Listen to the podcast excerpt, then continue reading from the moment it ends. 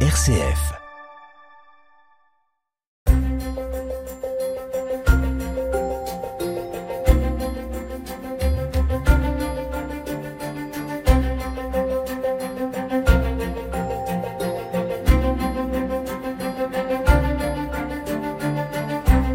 Bonjour, bonjour à toutes et à tous. L'an dernier, il y a eu 540 décès sur nos routes en Belgique, un peu plus en Flandre qu'en Wallonie, et souvent avec des conducteurs alcoolisés. Sommes-nous trop laxistes en Belgique? Devrions-nous appliquer la tolérance zéro en matière d'alcool au volant? Les conducteurs deviennent-ils les otages des cyclistes et des piétons? Faut-il imposer un nouvel examen de conduite aux seniors? Pour en parler, j'accueille Shirley Delannoy, chercheuse et anthropologue à l'Institut VIAS, l'Institut pour la sécurité routière, et Bertrand Jardon, le président de Parents d'enfants victimes de la route. Bertrand Jardon nous racontera sa terrible histoire. Il est le papa de Maxime décédé en octobre 2010 alors qu'il avait 23 ans. Notre code de la route est-il assez sévère? Nous avons 55 minutes pour en parler. Bienvenue dans En débat sur une RCF.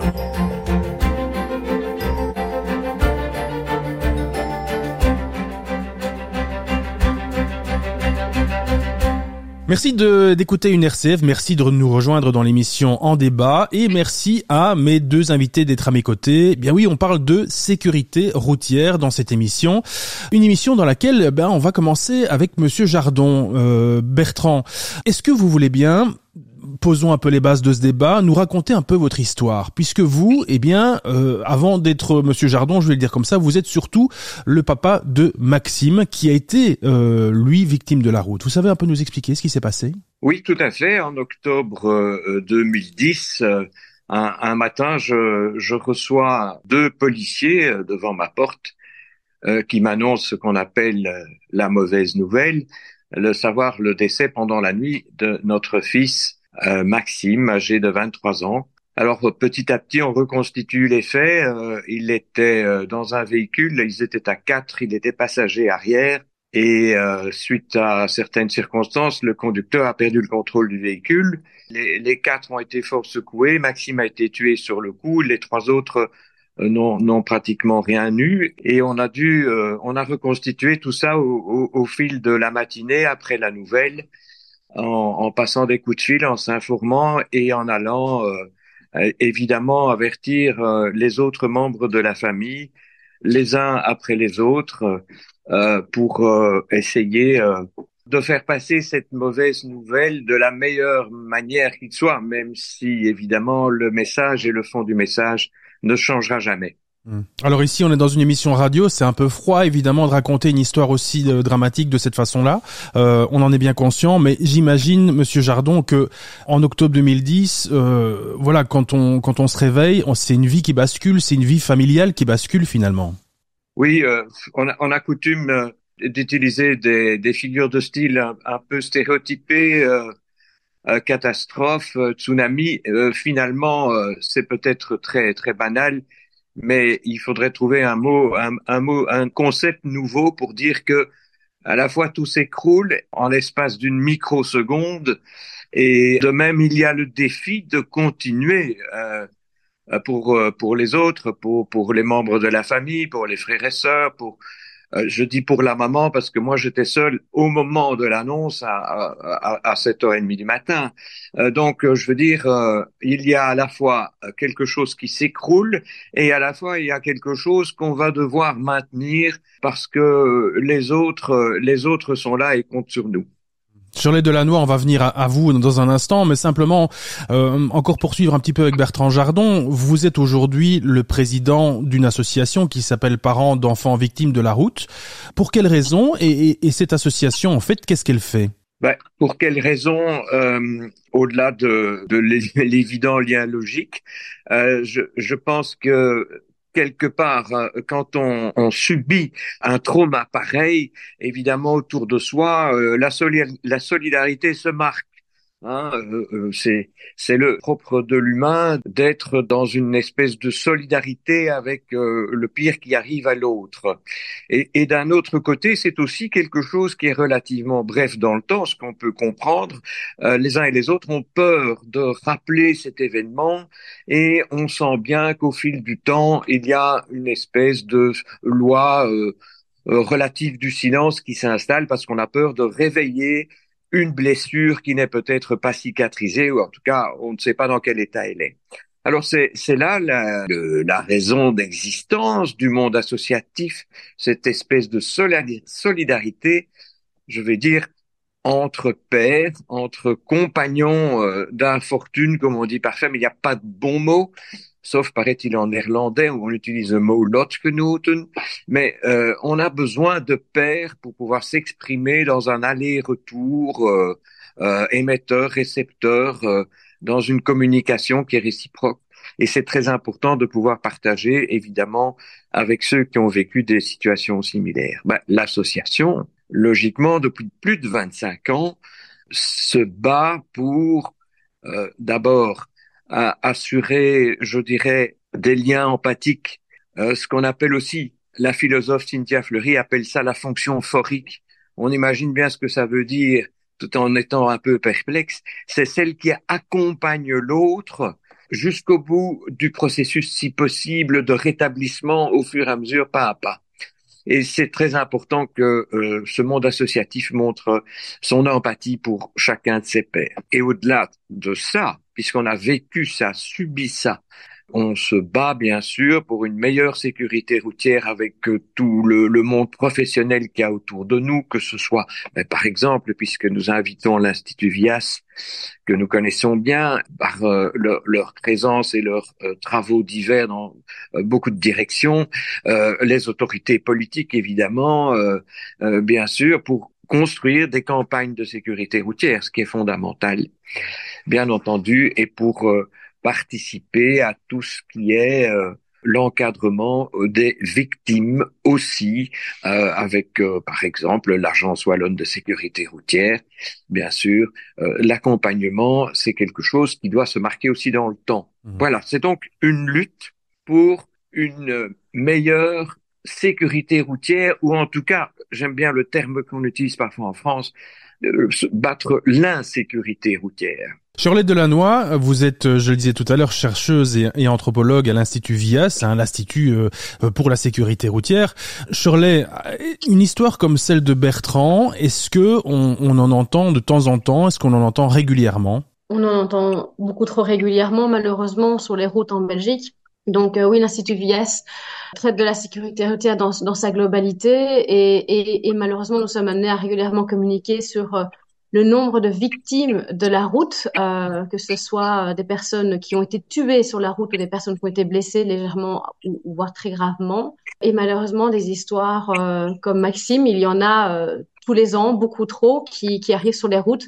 Et comme l'a souligné Bertrand, c'est le, c'est un concours de circonstances, c'est lié l'alcool, c'est la vitesse, ce sont parfois les conditions météorologiques qui font que cela arrive.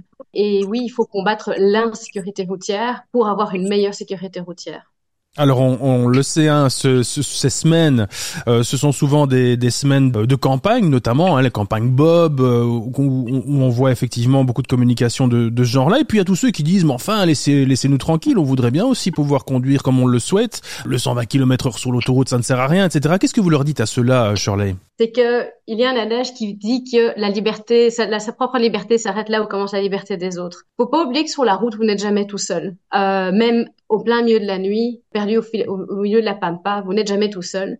Et qu'à partir du moment où vous devenez un usager de la route, quel que soit votre usage de la route, que ce soit derrière un volant, que ce soit derrière un guidon, que ce soit à pied, vous partagez la route avec d'autres.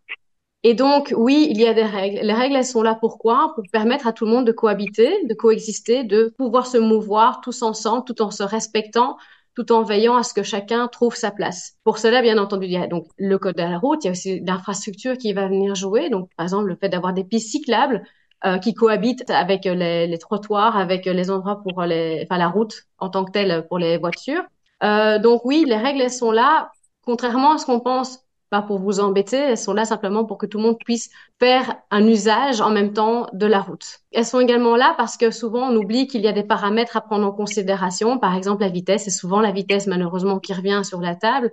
Pourquoi est-ce qu'à certains endroits on peut rouler à 70, pourquoi est-ce qu'à d'autres on peut rouler à 90, pourquoi est-ce qu'encore à d'autres on peut rouler que à 50 Mais parce qu'il y a des paramètres qui sont annexes à la route. Il peut y avoir une certaine, euh, un certain flux euh, plus dense à des endroits qui fait qu'on va donc limiter euh, la vitesse.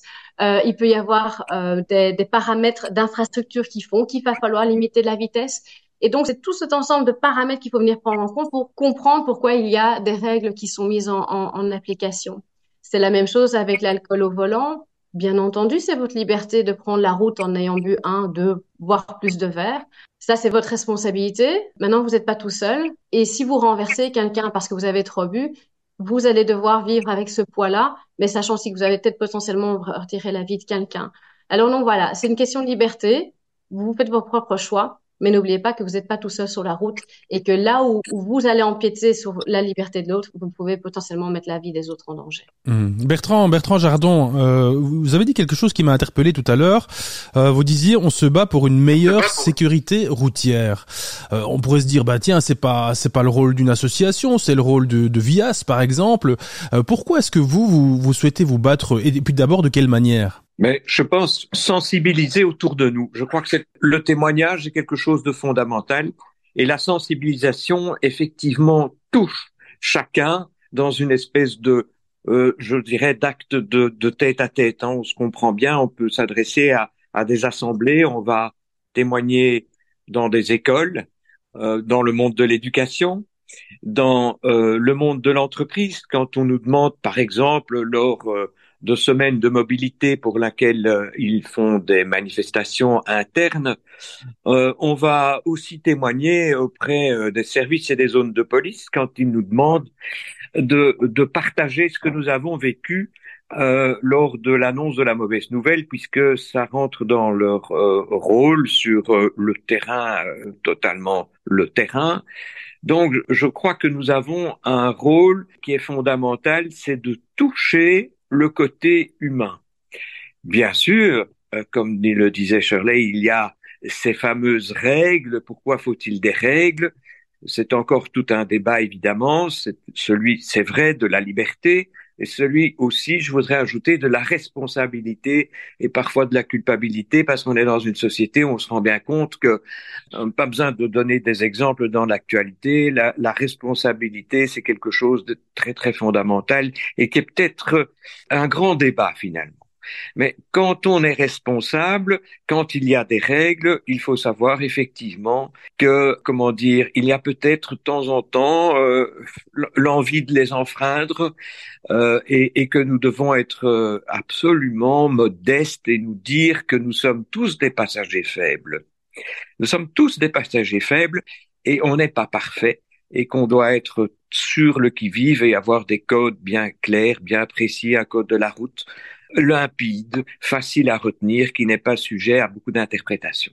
Nous témoignons au travers de ces concepts-là pour rappeler à chacun sa place, sa place sur la route, sa place dans la mobilité. On va faire une première pause dans, cette émission, dans ce débat, et dans un instant, on parlera un peu de mort. Bah oui, on va parler de mort sur la route. Euh, on va un peu voir combien il y en a, et on va essayer de, de, voir un petit peu de quelle façon aussi, pour essayer de comprendre finalement, eh bien, euh, la façon dont on agit, dont on réagit en Belgique. Mais on fait une petite pause. À tout de suite.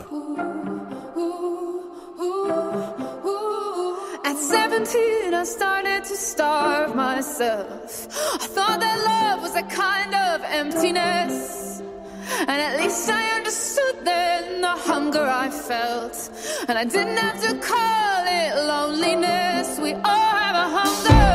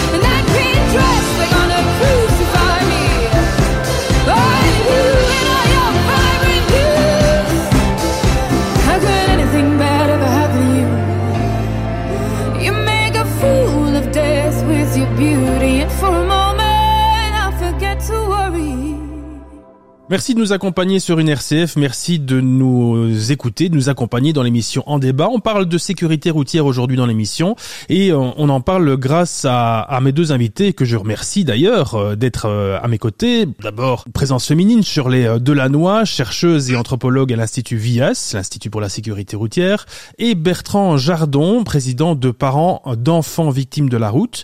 Bertrand a eu un fils décédé également, c'était en octobre 2010, lorsqu'il avait 23 ans. Alors je le disais avant la pause, euh, Shirley, je vais vous donner des chiffres. Bah voilà, dites-moi s'ils sont plus ou moins corrects. Euh, le nombre de morts, il faut bien en parler comme cela sur la route en 2022. Il y a eu 540 morts en 2022 sur tout le territoire belge.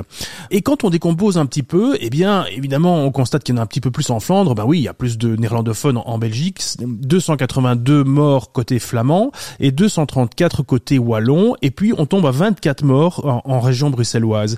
Euh, tout d'abord, Shirley, simple réaction, est-ce que ces chiffres sont plus ou moins corrects? Ils sont, oui, voilà, ils sont plus ou moins corrects. Donc, il y a bien eu, enfin, jusqu'à présent, 540 euh, personnes tuées sur les routes pour l'ensemble de la Belgique plus de tués du côté euh, de la Flandre euh, comparé avec euh, la Wallonie, aussi parce qu'il y a une plus forte densité, il y a plus d'automobilistes, plus forte population du côté flamand.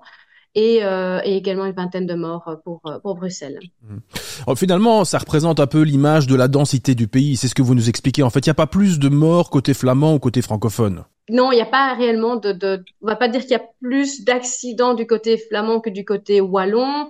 Euh, c'est simplement, enfin oui, il y en a plus, mais c'est une question de densité de population. C'est également une question d'infrastructure.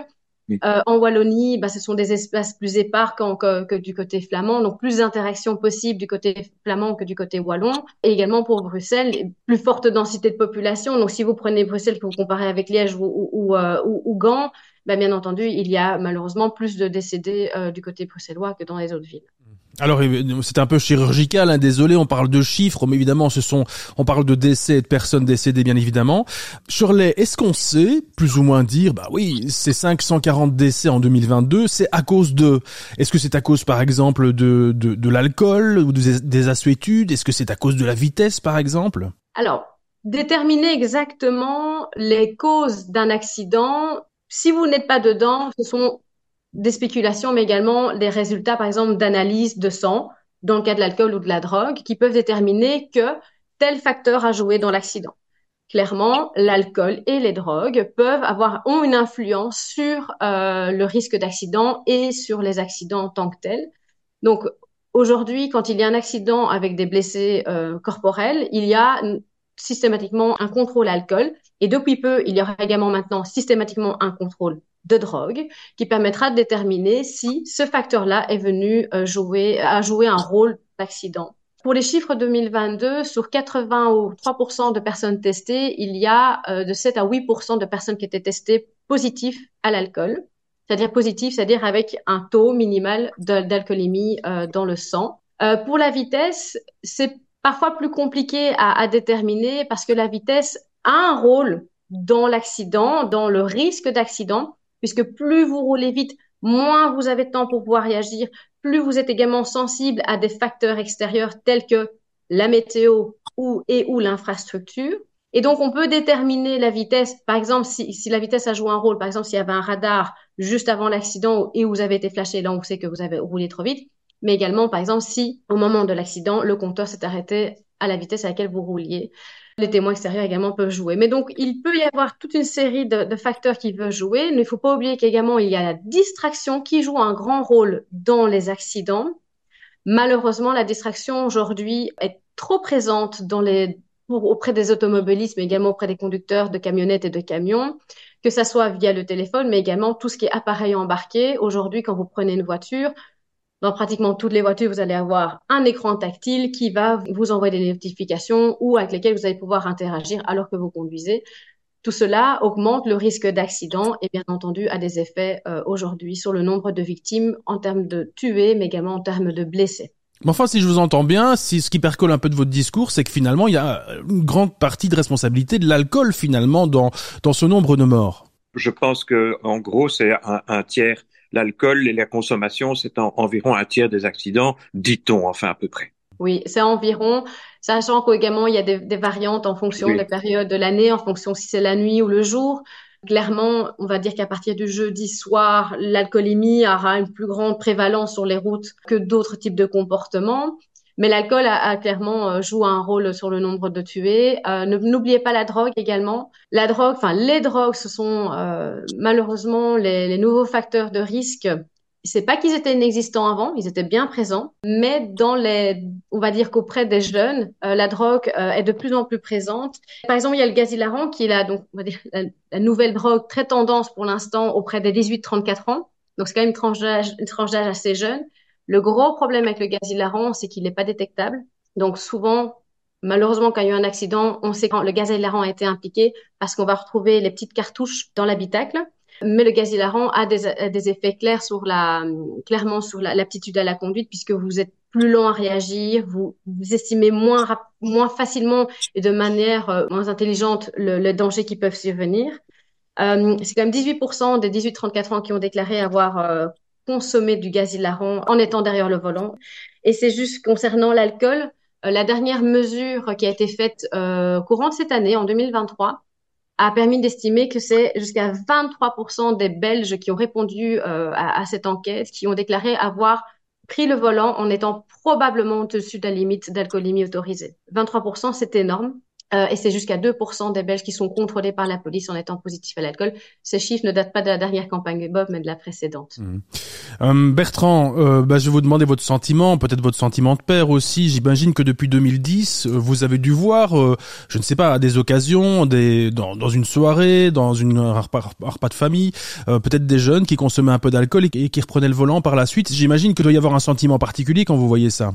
Oui, Bien sûr, euh, et c'est évident qu'on y est sensible, c'est évident que ça fait évoquer des choses qui sont euh, parfois pénibles, bien sûr, même souvent, et on a envie de se pencher vers chacun et, et de dire, euh, voilà, euh, faites attention, est-ce que vous savez ce qui m'est arrivé?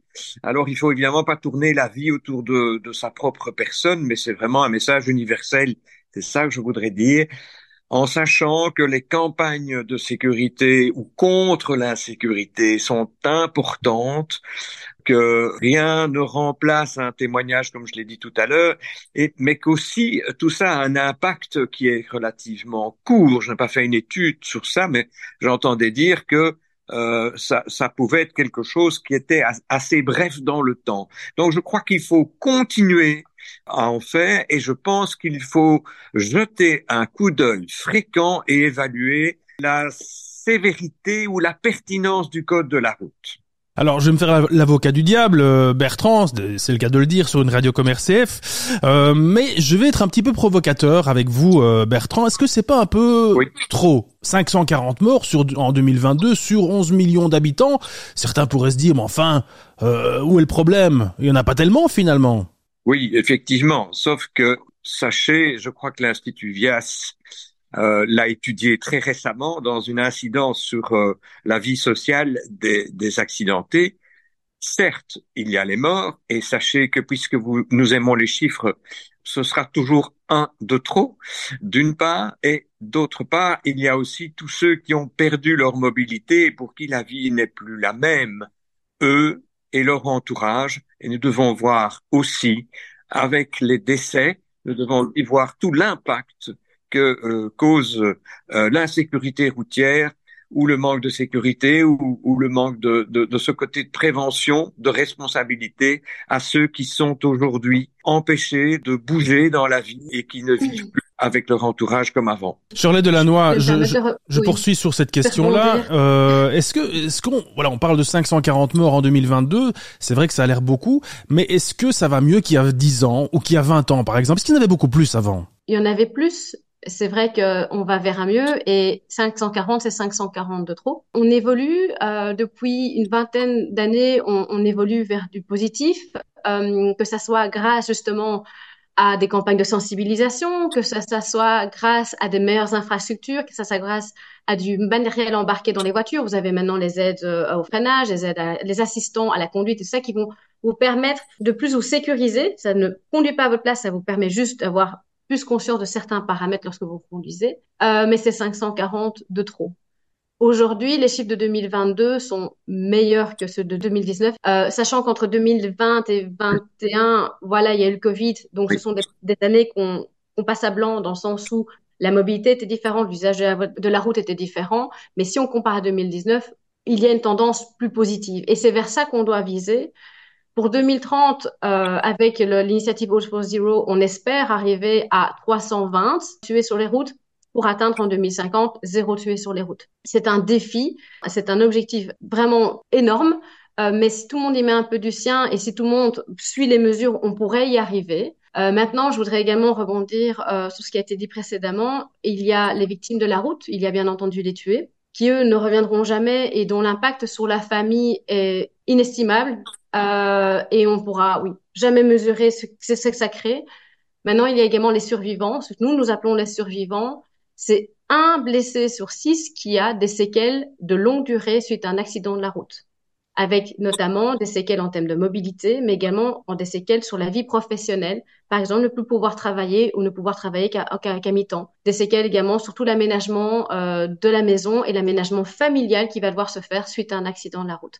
Donc, cela, il faut également pas les oublier quand, quand on parle des accidentés de la route. Je vous ai vu réagir euh, tout à l'heure, Bertrand, quand on quand on parlait des, des chiffres d'il y a 10 ans, d'il y a 20 ans. C'est quand même moins aujourd'hui, finalement. Oui, euh, c'est sûr. Euh, Au-delà du fait que ce sont toujours des chiffres, autant qu'ils aillent dans ce sens-là, ça va de soi. Donc, on est, je pense, sur un, un chemin très lent, mais quand même positif, d'une amélioration, d'une prise de conscience. Avec ça, malgré tout, il y a quand même, quand on regarde ce qui se passe ces derniers jours, même sur les routes, euh, il y a toujours quand même de, de, très très très graves accidents. Ça doit pouvoir s'éviter. On doit continuer à se battre pour ça. On doit continuer à responsabiliser. On doit, je pense, veiller à donner des outils pour que nous soyons tous responsables. L'outil de base, c'est évidemment le code de vie et ici le code de la route. Mais c'est aussi pouvoir voir s'il est limpide, s'il est clair, s'il est bien compris, ce qu'on entend par euh, taux d'alcool toléré. Euh, là, je me demande s'il faut parfois pas être plus simple et être plus strict c'est peut-être un, risque, c'est pas un risque pour la démocratie, hein. Euh, il faut pas exagérer, mais je crois que quand on est parfois très clair dans certaines interdictions, eh bien, on peut éviter des interprétations, des hésitations. On peut aussi, je crois, s'appuyer sur le concept, on évolue hein, vers le permis à point, j'ai bien entendu, mais je crois qu'on a besoin d'être évalué parce qu'on est dans un déplacement qui est quelque chose de quotidien, qui est quelque chose ben, de tellement banaliser. Prendre la route, c'est quelque chose de tellement banal qu'on oublie peut-être euh, quelles sont déjà euh, les erreurs qu'on a faites et je crois que ce serait bon d'avoir des outils d'évaluation quand on est euh, mobile comme on l'est aujourd'hui. Eh bien justement, on se posera cette question euh, juste après la pause. Le code de, de la route est-il assez sévère? C'est la question que je vous poserai, mais d'abord on fait une petite pause dans cette émission.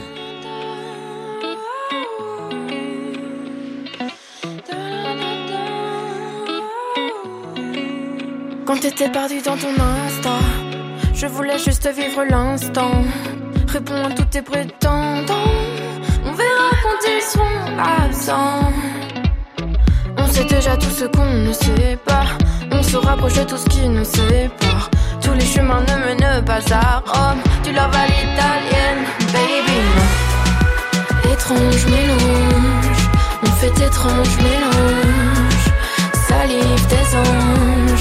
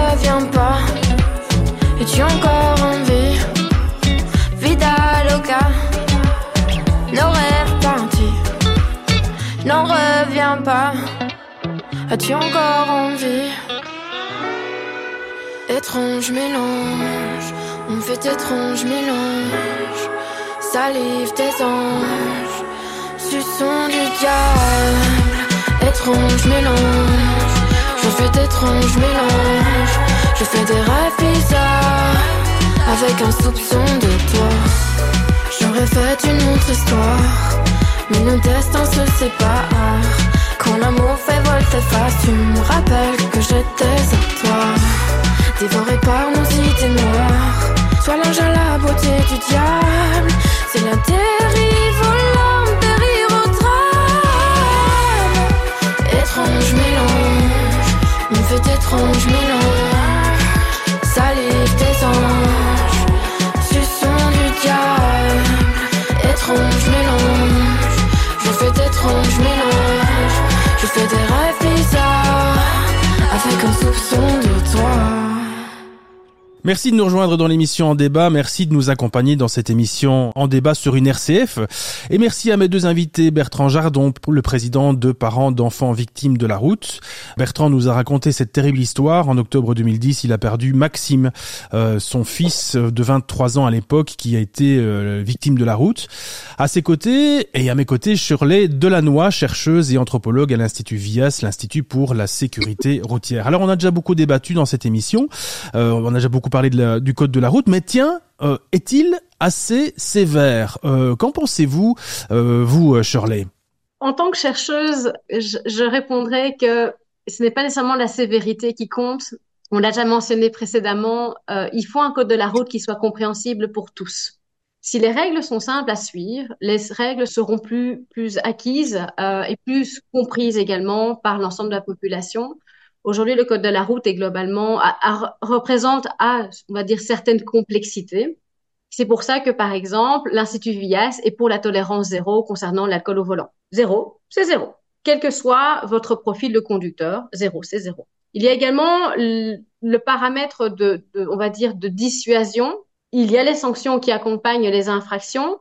Aujourd'hui, l'Institut VIAS est demandeur de l'instauration d'un permis à points un permis à points qui se veut avec une approche qualitative dans le sens où on va vous proposer, où on proposerait des sanctions en fonction du palier auquel vous arrivez. Donc, plus vous cumulez des infractions, plus vous allez atteindre rapidement un palier et donc vous allez avoir un éventail de sanctions qui va venir s'accompagner. Donc, par exemple, après imaginons 15 infractions euh, à deux vitesses, euh, 15 infractions légères de vitesse, eh bien, à la 16e, vous allez devoir suivre un cours. Et à la 25e, vous allez devoir faire face à un juge. L'objectif étant bien entendu d'adresser des sanctions qui se veulent adéquates par rapport à votre profil, donc pas simplement d'adresser à l'aveugle des sanctions. C'est déjà un peu ce qui se passe euh, en France euh, sur les, le, le, permis à points, c'est ce qu'ils connaissent déjà, c'est ça? Alors, le permis à points qui est appliqué en France est un permis entièrement automatique où vous ne passez pas devant un juge. Le permis à points que l'Institut VIAS préconise pour la Belgique est donc un permis avec des paliers où vous allez avoir des sanctions de type éducative et thérapeutique qui vont intervenir, mais c'est surtout où vous allez avoir à un moment un juge auquel vous allez devoir faire face et qui va déterminer sur base de votre profil la sanction adéquate. C'est-à-dire que c'est progressif. Donc, c'est vraiment un permis avec des sanctions progressives. L'objectif étant bien, entendu de retirer le permis à tout le monde. Donc c'est souvent, malheureusement, les remarques qu'on avait, c'était oui, mais alors tout le monde conduira sans permis. Ben non, bien entendu. Enfin, sauf si vous commettez 15 infractions sur le mois. Alors là, oui, malheureusement, bah, si vous en mettez 15, commettez 15 sur le mois, c'est clairement vous avez un problème avec le code de la route ou en tout cas que vous n'avez pas intégré certains paramètres. Ici, donc, l'objectif, c'est d'être progressif et de s'adresser au profil. Donc, de pouvoir, en fonction du nombre d'infractions, venir vous adresser une sanction qui va vous faire changer. L'objectif, in fine, c'est vous faire changer de comportement. Et c'est ce que je disais, c'est qu'on oublie aussi l'autre paramètre. Il y a les bons conducteurs. Et cela, l'Institut Vies propose également de les récompenser. Quand vous êtes contrôlé avec, on va dire, négatif à un taux d'alcoolémie et imaginons un test salivaire de drogue, pourquoi ne pas vous récompenser? Pourquoi ne pas vous offrir quelque part une carotte et vous dire merci de rouler en étant sobre derrière votre volant? Quand vous ne commettez pas d'infraction de vitesse ou quand vous conduisez avec le bon permis et l'assurance qui est en ordre. Donc, pour répondre à la question, est-ce que le code de la route est suffisamment sévère? L'Institut Vias répond, le code de la route mérite d'être simplifié, clarifié, mais également d'être de permettre une, une compréhension et une information qui s'accompagne pour comprendre pourquoi il faut respecter les règles et quelles sont les, les sanctions que vous, vous risquez derrière. Et ça également aussi pour les sanctions, il y a une clarification qui doit se faire. Je vous pose la même question à vous, Bertrand Jardon. Euh, le code de la route est-il assez sévère selon vous? Ben, je pense que Shirley a, a, a dit également ce que j'avais dit en filigrane, nous-mêmes en très clair euh, précédemment. Euh, ce qui est clair se retient et ce qui se retient s'applique plus facilement quand on est dans une situation d'urgence ou dans une situation difficile. Donc je crois qu'il n'y a pas photo, il faut euh, clarifier, simplifier dans euh, un esprit positif, comme on vient de le dire, avec euh, éventuellement des rencontres avec le, le juge, bien sûr. Il faut savoir faire des bilans, il faut savoir faire une évaluation, et c'est ça que euh, je voudrais voir développer, c'est l'évaluation de ce qu'on fait. On n'imagine plus aujourd'hui quelque chose où il n'y a pas un regard rétrospectif sur ce qu'on a fait. Regardez ce besoin de toujours tout évaluer, la consommation de telle chose, d'électricité, la consommation, les performances sportives. Enfin, peu importe, on a un besoin de regard critique sur ce qu'on fait et produit. Alors pourquoi pas euh, sur notre conduite. Ça ne doit pas être tabou. Au contraire, il faut le vaincre. S'il y a un tabou, il faut le vaincre. Et je crois que on est partisan de cela, évidemment. Tout pour le, le zéro consommation, comme pour euh, le slogan zéro tué sur les routes. Je crois que c'est ça qu'il faut viser et ne pas en faire quelque chose qui pourrait nous culpabiliser, mais nous responsabiliser. C'est pas la même chose. Mm. C'est très important. C'est évidemment le combat. Maintenant, je crois vraiment que dans le doute, euh, c'est un débat, c'est un gros débat. À certains moments, on se permet à point avec ça. Il y a plein de choses derrière. Mais dans le doute, il faut l'essayer. On ne risque rien si on a une évaluation. D'ailleurs, Shirley, dites-moi si je me trompe, mais l'Europe voudrait bien aussi se mêler du code de la route et, et définir des, des, règles plus strictes pour certaines catégories d'âge, notamment pour, pour certains véhicules. Euh, bon, c'est un projet qui n'est pas encore en cours, mais vous, vous confirmez qu'effectivement l'Europe euh, voudrait bien se mêler de, du code de la route également? C'est une question d'harmonisation. Donc aujourd'hui, avec les projets cross-border, notamment quand vous, en tant que Belge, vous allez conduire dans d'autres pays limitrophes, vous risquez, euh, de manière involontaire ou volontaire, de commettre une infraction. Et donc aujourd'hui, ces pays, les pays européens, peuvent vous envoyer un procès verbal ou une contravention pour euh, l'infraction que vous avez commise. Et donc c'est à ce niveau-là que l'Europe euh, souhaite quelque part harmoniser euh, un certain nombre de, de, de, paramètres relatifs au code de la route. C'est un chantier qui, qui, est en cours de négociation et, et de discussion euh, dans, dans, dans ces strates. Maintenant, il y a des avancements qui ont été faits, par exemple par rapport au permis numérique qui est donc un permis entièrement dématérialisé, euh, qui serait euh, relié à une banque de données, mais également que vous pourriez même avoir sur votre sur votre smartphone. L'avantage d'un permis numérique, c'est que quel que soit le pays où vous êtes, ben, il serait accessible et ça permettrait aussi de plus facilement ben, lutter contre l'impunité dont vous pourriez, euh, on va dire, jouir quand vous êtes dans d'autres pays. Également aussi pour dans l'envoi des contraventions, faciliter la lisibilité de l'infraction que vous avez commise. Donc par exemple, si vous recevez une, contravention euh, qui vient euh, de l'Allemagne, euh, bah, que cette contravention vous soit adressée dans votre langue nationale et qu'il y ait clairement établi l'infraction au règlement que vous avez commise. Donc il y a des avancements qui sont faits et qui sont notamment décidés au niveau européen afin d'harmoniser, de standardiser la manière dont les différents pays fonctionnent. C'est également une simplicité de compréhension pour l'ensemble des utilisateurs puisque en tant que Belge, quand vous allez en Allemagne, certaines règles doivent s'appliquer à l'Allemagne, mais ne s'appliquent pas à la Belgique. Alors quand c'est encore différent en France, on va revenir à l'alcool au volant. Il y a quand même huit pays qui appliquent la tolérance zéro en Europe. C'est simple. Chez eux, c'est zéro. Bah, appliquons la même chose, faisons la même chose dans tous les pays, que ce soit la tolérance zéro, quel que soit votre profil de conducteur. C'est vrai que rien que sur la, la vitesse, finalement, euh, Bertrand, c'est assez euh, assez différent. En Belgique, c'est 120 km par heure. En France, on est à 130. En Allemagne, il n'y a pas de limite par certains endroits. C'est vrai qu'une une harmonisation, finalement, serait pas plus mal. Une harmonisation, oui. Ben, regardons peut-être chez nous. Il y a des limitations de vitesse qui sont, je pense, un peu différentes en Flandre et en Wallonie euh, sur certaines routes. Enfin, ce n'est pas euh, pour mettre le doigt euh, là-dessus, parce que c'est surtout les, les 50 les, et les 70, voire et les 90. Mais bon, c'est vrai que ça sème quand même le trouble. Voilà. De nouveau, on est là dans quelque chose qui est plus vers la, certes, la nuance, hein, c'est l'argument de nuance. Il ne faut pas harmoniser tout pour tout. Il ne faut pas tous faire la même chose. Mais d'un autre côté, il n'y en a pas ici. C'est pas une question euh, finalement euh, de similitude. C'est une question de survie. C'est une question de d'être euh, au-delà de la courtoisie, d'être dans la, dans les normes. Et pour être des normes, pour être dans les normes, me semble-t-il, euh, eh bien, il faut d'abord avoir des codes le plus commun possible. On fait une dernière pause dans cette émission et on reviendra pour une, dernière partie dans, un instant. Et puis je vous, je vous, poserai cette question. Tiens, on parle beaucoup des seniors pour le moment. On verra un petit peu s'ils doivent repasser un permis et quel est votre avis là-dessus. À tout de suite.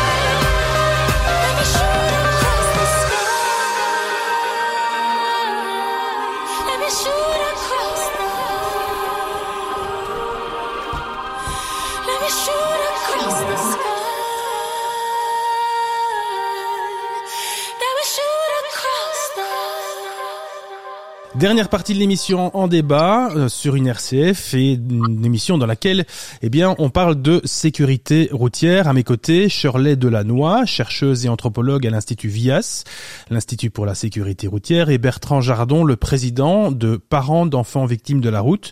En début d'émission, Bertrand nous a aussi expliqué l'histoire dramatique qu'il a vécue en octobre 2010 lorsqu'il a perdu Maxime, son fils, qui a été euh, victime de, de la route. Euh, alors, euh, je le disais juste avant la pause, on, a déjà beaucoup parlé de, sécurité routière, d'harmonisation hein, au, niveau européen, on en parlait euh, juste avant la pause.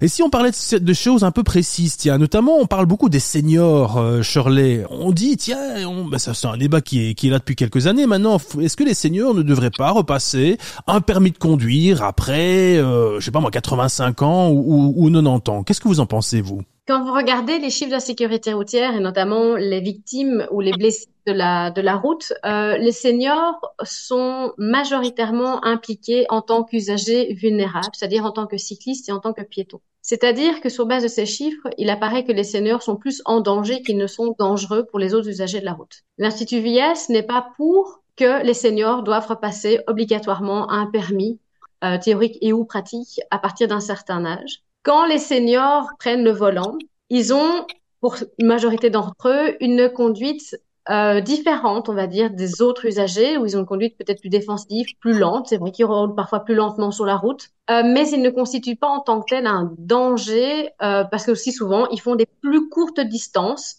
Ils vont plutôt, par exemple, au supermarché qui est pas loin de chez eux, ou chez le médecin qui n'est pas nécessairement à des kilomètres et des kilomètres de chez eux. Donc, des plus courtes distances, moins de trajets et aussi à des heures différentes euh, de la plupart des usagers. Dans, notre cadre professionnel, on prendrait la route à des heures bien, plus précises. Donc, sur base des chiffres de la sécurité routière, sur base du nombre des, des blessés et des victimes, les seniors, eux, malheureusement, sont victimes euh, de l'insécurité routière en tant qu'usagers vulnérables. Ce qui change, c'est la mobilité des seniors, c'est-à-dire qu'ils sont de plus en plus actifs et de plus en plus mobiles. Quand vous regardez le type de d'accident, c'est par exemple des seniors qui sont sur un vélo électrique qui sont renversés. Pourquoi? Parce que justement, ils sont plus mobiles, plus actifs, plus en meilleure en meilleures conditions. Et donc, l'Institut VIAS préconise plutôt une sensibilisation aussi bien à l'adresse des seniors que de la part des seniors, dans le sens que eux doivent se rendre visibles, ils doivent aussi adopter le bon comportement sur la route, trouver leur place. Pour ça, il faut aussi élément qu'elle leur soit donnée, mais trouver leur place et avoir une conduite euh, plus défensive et ou un usage plus défensif de la route, mais également nous, en tant qu'usagers de la route, nous devons être attentifs à ces seniors. Mmh. Bertrand Jardon, votre avis, euh, c'est un faux débat, le fait qu'on parle des seniors et d'un éventuel euh, euh, nouvel examen pour eux? Je pense que c'est un, un, très, un vrai débat. alors vous vous adressez à moi et parfois je me suis dit, je me suis dit pendant que vous parliez, au fond, je faisais partie des seniors. Quel âge avez-vous, Bertrand, euh... si c'est pas indiscret 64 ans, mais euh, vous savez, dans certaines situations, ça commence à 55. Alors, je fais partie euh, d'un conseil communal consultatif des aînés, qui, qui, dit bien ce qu'il veut dire au sein de, de, de mon entité, ici à Rixensart, et il y en a beaucoup d'autres dans, dans les communes, euh, où justement, dans la commission mobilité, on se bat pour que tous les chemins, toutes les voies soient, euh, on va dire, à la fois accessible, saine, parce que il y a parfois euh, des, des accidents de, du relief et de protection par rapport à, à, toutes, euh, à tous les, les véhicules. C'est très très compliqué quand on voit que dans une simple commune il y a plus de 300 kilomètres de trottoirs. Eh bien, ces 300 kilomètres de trottoirs ne sont pas toujours très très sécurisés. Bon, c'est un c'est un énorme budget partout bien sûr, mais euh, je crois que euh, au sein de cette commission, pour prendre cet exemple-là, hein, puisque on le lance, eh bien, euh, nous nous battons aussi avec la commune et le groupe de travail mobilité pour qu'il y ait de très poussées sensibilisation chez les futurs conducteurs. Je crois que tout le monde trouvera du bien à ce que notre futur conducteur soit le mieux averti possible et le mieux formé possible à tout ce qui est la prévention sur la, euh, sur la route. C'est ce qui se fait avec les écoles. Euh, et avec les, les rétos, euh, bien sûr, avec les journées sécurité euh, auxquelles notre association participe d'ailleurs, en faisant un témoignage sur ce qui peut arriver et avec les autres ateliers sur la consommation d'autres éléments de conduite. Donc vous voyez qu'on c'est un peu la boucle qui est bouclé. Ça concerne tout le monde. Alors, est-ce que c'est un faux, un vrai débat? Ben, C'est un vrai débat parce que c'est important, c'est un faux parce que la mobilité concerne tout le monde. Et quand on regarde les données chiffrées, allez, c'est la dernière fois qu'on parle des chiffres, eh bien, il y a quand même des enfants. Nous avons dans l'association des parents qui ont perdu de petits, de jeunes enfants, très jeunes enfants, sur nos trottoirs. Vous voyez qu'il n'y a pas d'âge pour avoir une infrastructure en bon état. Et là, je crois que nous avons encore beaucoup de, beaucoup de travail, tous. Et il faut s'unir pour ça. Hmm. Allez, on va laisser le mot de la fin à Shirley Delannoy. Bah oui, on arrive déjà à la fin de cette émission. Euh, Shirley, euh, les, les, grands défis de demain, c'est le partage de, de la route, peut-être euh, entre les véhicules, euh, entre les piétons, entre les voitures, même entre les trottinettes électriques? Oui, ce sont les grands défis de demain, c'est que nous avons des mobilités de plus en plus diverses euh, où nous vivions, que ce soit en tant que, que piétons, euh, cyclistes, e-trottinettistes ou trottinettistes tout court. Aujourd'hui, nous ne sommes plus que automobilistes, nous sommes souvent avec différents types de profils pour la mobilité, ce qui implique qu'il faut pouvoir cohabiter tous ensemble, mais qu'il faut aussi que tout à chacun ait sa place. C'est-à-dire qu'il faut adapter les infrastructures, il faut adapter euh, les vitesses, il faut adapter les types d'intersections qu'il peut y avoir, la manière dont tout à chacun peut à un moment traverser ou non. Je vais rebondir également sur ce qui avait été dit précédemment sur la responsabilisation. Nous sommes responsables de notre présence sur la route. Euh, enfants, grands enfants, très très très grands enfants et très âgés ou moins âgés, il faut que tout à chacun soit conscient que si vous êtes visible, si vous adaptez le bon comportement, si vous respectez l'ensemble des règles, bien entendu, vous mettez plus de cœur dans votre côté pour pouvoir euh, avoir une mobilité sécurisée et avoir un usage sécurisé de la route. Tout cela est à prendre dans un grand ensemble. On a parlé du code de la route, on a parlé des règles. Il faut également pas oublier que plus tôt on commence à prendre conscience de son, de sa propre mobilité, plus tôt on intègre un certain nombre de comportements et on se responsabilise par rapport à ce qu'on fait. Et c'est à ce niveau-là que je crois que, par exemple, travailler avec les enfants est, est, est essentiel. Euh, il y a les, les, brevets qui peuvent passer en tant que cycliste, en tant que piéton. Ça devrait pouvoir se faire dans toutes les écoles, ce n'est pas encore le cas. Que ce soit avec la police, que ce soit avec des associations, idéalement avec une synergie de tous ces différents acteurs du terrain, pour que le plus tôt possible un ensemble de, de comportements et de responsabilisation de ces comportements soient intégrés. Eh bien, c'est sur ces mots qu'on va euh, clôturer cette émission. Si vous voulez juste ajouter un tout petit mot au propos de notre anthropologue ici sur le débat, peut-être un, un, propos plus de philosophe de, ou de, de philosophie. Et sommes-nous suffisamment autoresponsables sur la route? Euh, sans jeu de mots. Hein. Eh bien, je, je crois que nous, de, nous pouvons l'être, mais qu'il faut donner des chances pour l'être en permanence et qu'il ne faut pas oublier que, outre le code, il faut aussi le contrôle. Voilà, ce sera le mot de la fin alors de Bertrand Jardon, le président de Parents d'enfants victimes de la route. Merci Bertrand, merci Shirley, Shirley Delannoy, chercheuse et anthropologue à l'Institut VIAS pour la sécurité routière. Et merci à vous de nous avoir accompagnés durant cette émission. On se retrouve euh, très bientôt pour d'autres thématiques. Merci Bertrand, merci Shirley. Au revoir.